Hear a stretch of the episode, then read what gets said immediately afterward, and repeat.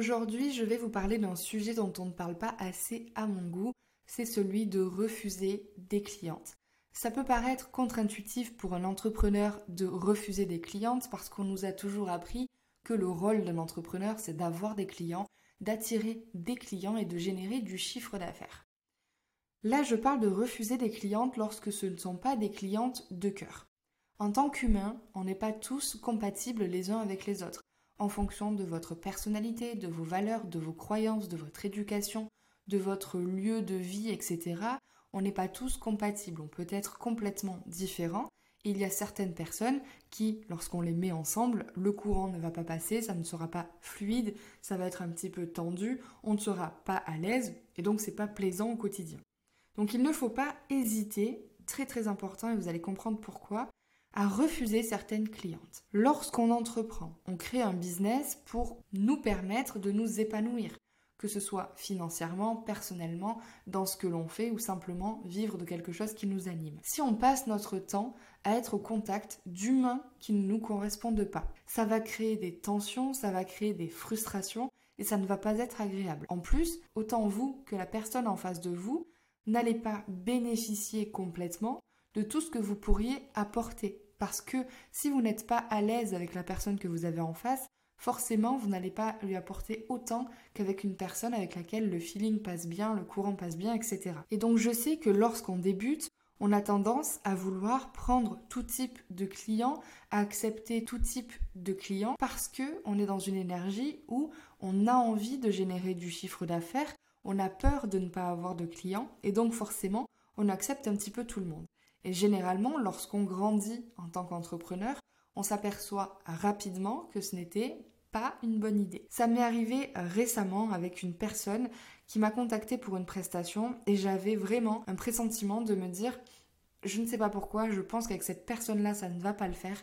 Ça va m'apporter plus de négatif que de positif. Et je suis quelqu'un de foncièrement et profondément euh, gentil qui accorde toujours le bénéfice du doute à tout le monde. Et en plus de ça, je sortais de ma fausse couche, donc pendant laquelle j'ai dû m'absenter plus de trois semaines de mon business alors que ce n'était pas du tout prévu. Donc j'étais vraiment dans cette énergie de peur, de doute, d'énergie de manque finalement, de peur de manquer, parce que peur d'avoir déçu certaines personnes, peur de m'être absenté trop longtemps d'Instagram et que l'algorithme me pénalise, et donc finalement plein d'incertitudes par rapport à ce qu'allait être demain. Donc j'ai accepté cette personne et finalement ça s'est assez mal passé, chose à laquelle j'aurais dû m'attendre parce que en 4 ans d'expérience, je sais que lorsqu'on collabore avec des personnes qui ne sont pas faites pour nous et qui ne nous correspondent pas, ça ne se passe pas bien parce que la personne en face de vous n'a pas forcément les mêmes attentes, elle ne fonctionne pas comme vous, et donc tout simplement on ne se comprend pas, et donc on n'arrive pas à avoir de bons résultats. Ça c'est un fait, et c'est pour tout le monde pareil.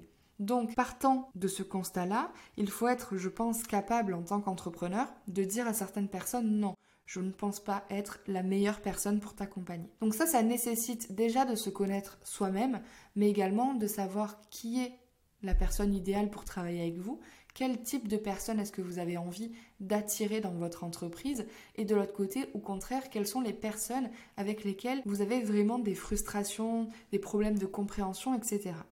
Des personnes avec lesquelles vous ne voulez pas travailler. Donc ça, c'est une première chose. Mais tout ça, finalement, c'est étroitement lié avec la peur du manque, la peur de manquer de chiffre d'affaires. Donc finalement, on va accepter tout le monde.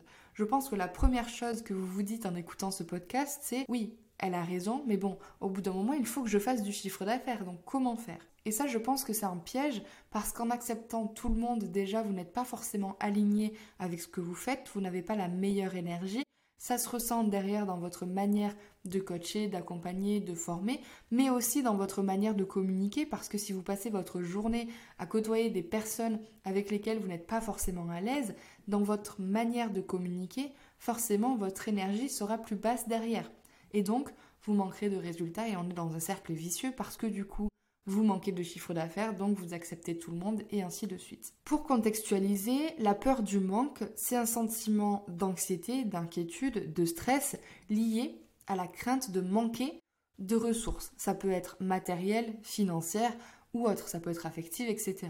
Dans notre contexte, qui est le développement d'un business, ça peut se traduire du coup par la peur de ne pas avoir suffisamment de clients, de revenus, de compétences, de ressources pour assurer la croissance sur le court, moyen et long terme de l'entreprise.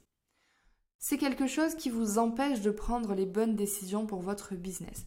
Très souvent, vous entendez, ne soit pas dans une énergie de manque, soit dans une énergie d'abondance. Ça peut paraître un petit peu lunaire dit comme ça, en réalité c'est très important. L'énergie de manque, qu'est-ce que c'est? C'est tout simplement être dans une logique de il faut que je prenne un maximum maintenant à court terme parce que je ne suis pas sûre d'avoir demain et donc j'ai peur de manquer. Résultat, on prend des décisions qui ne sont pas forcément les bonnes pour notre entreprise à long terme, on accepte tout et n'importe quoi, on ne pense pas à notre bien-être parce que comme on est bloqué sur la peur du manque à court terme, bah forcément on ne pense pas à notre santé physique et mentale dans deux ans, trois ans, etc. Et donc on est dans un cercle vicieux qui ne nous permettra pas, quoi qu'il arrive, d'accéder à l'abondance dans notre entreprise. L'abondance, qu'est-ce que c'est? C'est d'abord l'abondance financière, oui, mais pas que.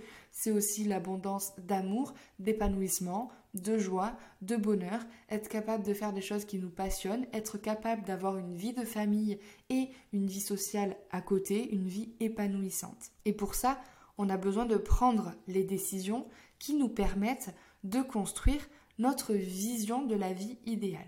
Ta vision de la vie idéale n'est pas la mienne, n'est pas celle de ta voisine, n'est pas celle de ta business friend sur Instagram.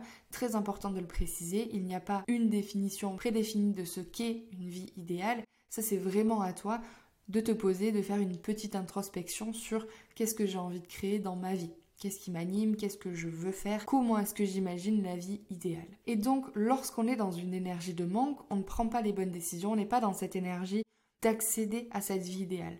Quand on est dans une énergie d'abondance, on ne doute pas forcément. Alors le doute est toujours présent en entrepreneuriat. Malheureusement, je pense que aucun entrepreneur se dit bon, bah ça durera toute ma vie, ne peut jamais rien m'arriver, ça va toujours être comme ça. Non, il y a toujours une part de doute et c'est normal, mais il ne faut pas que ce doute-là, ces peurs-là prennent le pas sur vos décisions d'aujourd'hui.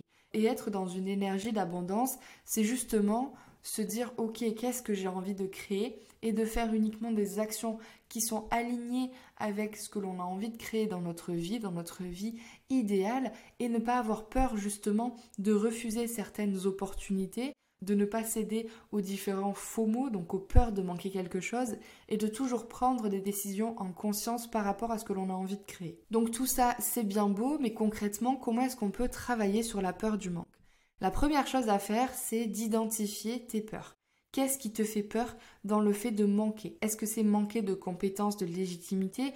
Est-ce que c'est manquer de visibilité, donc de chiffre d'affaires, de clients? Une fois que tu as identifié ta peur, demande-toi d'où est-ce que ça peut venir. Est-ce qu'il y a des histoires liées au manque dans ta famille, dans ton éducation? Quelles sont les choses que tu te racontes à propos de l'argent, à propos de tes concurrents, à propos de ta capacité entreprendre Qu'est-ce que tu te racontes à propos de tout ça? Ensuite, deuxième chose, ce que tu vas pouvoir faire, ça va être d'essayer de gérer ces choses-là. De te dire lorsque l'occasion se présente, par exemple lorsque tu as une cliente et tu sens que ça ne va pas le faire, de te dire ok, j'ai envie de prendre cette cliente, pourquoi? Quelle est la raison qui me pousse à accepter ou à dire non? Quelles sont les raisons finalement qui pourraient faire que soit j'accepte cette personne-là, soit je la refuse? Si dans les raisons qui font que tu l'acceptes, c'est simplement parce que tu as peur de refuser une opportunité et que tu as peur de manquer de quelque chose, mais que derrière, dans les points positifs, il n'y a pas grand-chose, c'est que c'est tes peurs qui guident tes décisions. Le plus important, c'est d'en prendre conscience. Ensuite, travailler en profondeur vous vous doutez bien que ça ne va pas être sur un épisode de podcast que vous allez pouvoir réussir, mais déjà si vous pouvez identifier ce qui vous pousse à prendre certaines décisions, vous allez apprendre à mieux vous comprendre, apprendre à comprendre les mécanismes inconscients et conscients de votre cerveau et de pouvoir faire les choses avec plus de conscience. Lorsque je parle de conscience, on n'est pas dans la conscience spirituelle, mais on est dans la conscience de comment est-ce qu'on fonctionne, comment est-ce qu'on passe à l'action, comment est-ce qu'on prend des décisions. Ça va vous permettre de prendre des décisions qui soient beaucoup plus alignées. Donc bien sûr, on ne fait pas ça à chaque client qui se présente à nous, mais vraiment dans des situations où on a une intuition qui nous dit qu'on ne devrait peut-être pas faire ça, mais de notre côté, on se dit bon bah je vais quand même le faire. Là, ça vaut le coup de se poser des questions. Ce qui peut également vous aider, ça va être de prendre du recul un petit peu sur ce que vous faites. La peur de manquer va entraîner un stress constant qui peut nuire donc à votre prise de décision, mais en même temps à votre créativité. Vous pouvez pratiquer des techniques de gestion du stress, par exemple la méditation, la respiration, l'exercice physique, pour essayer de lâcher prise finalement un petit peu sur tout ça. Vous n'êtes pas que votre entreprise, il n'y a pas que votre business, vous avez le droit de vous tromper, vous avez le droit de demander de l'aide. Et c'est important de lâcher prise et de lâcher un petit peu toutes ces émotions.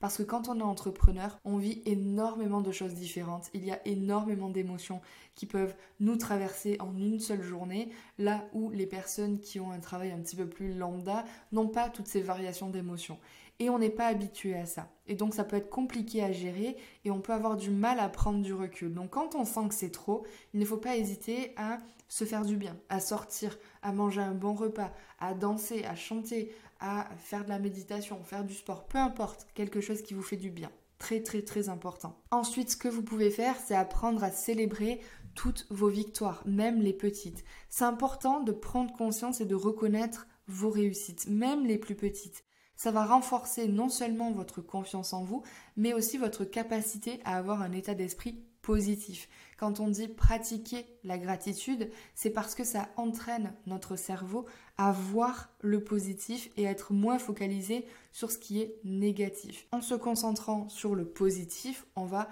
encore une fois se mettre dans un cercle vertueux pour accéder à l'abondance. Si vraiment c'est quelque chose qui vous bloque, quelque chose sur laquelle vous n'arrivez pas à travailler, vous n'arrivez pas à prendre du recul, etc., très important, n'hésitez pas à demander de l'aide et à vous faire accompagner sur ça. Ça peut être en rejoignant une communauté d'entrepreneurs pour avoir du soutien, ça peut être avec un coach, quelqu'un qui vous accompagne sur ces choses-là pour vous apporter du recul, de la bienveillance et aussi des techniques comment est-ce que vous allez pouvoir travailler sur ça et ça va vous permettre également que cette personne qui est une professionnelle extérieure, etc., puisse vous dire, ok, là, moi, je peux identifier un schéma que tu mets en place pour te protéger de la peur du manque, etc. Tu vas pouvoir avoir des pistes que tu n'avais pas forcément identifiées toi-même sur ce qui bloque et ce qui pourrait t'empêcher finalement d'avancer dans ton entreprise et d'avancer vers l'abondance. Donc n'oubliez pas que vous avez le droit de refuser des clientes, vous avez le droit de refuser des sollicitations. Apprendre à dire non, c'est une compétence qui est super importante en business.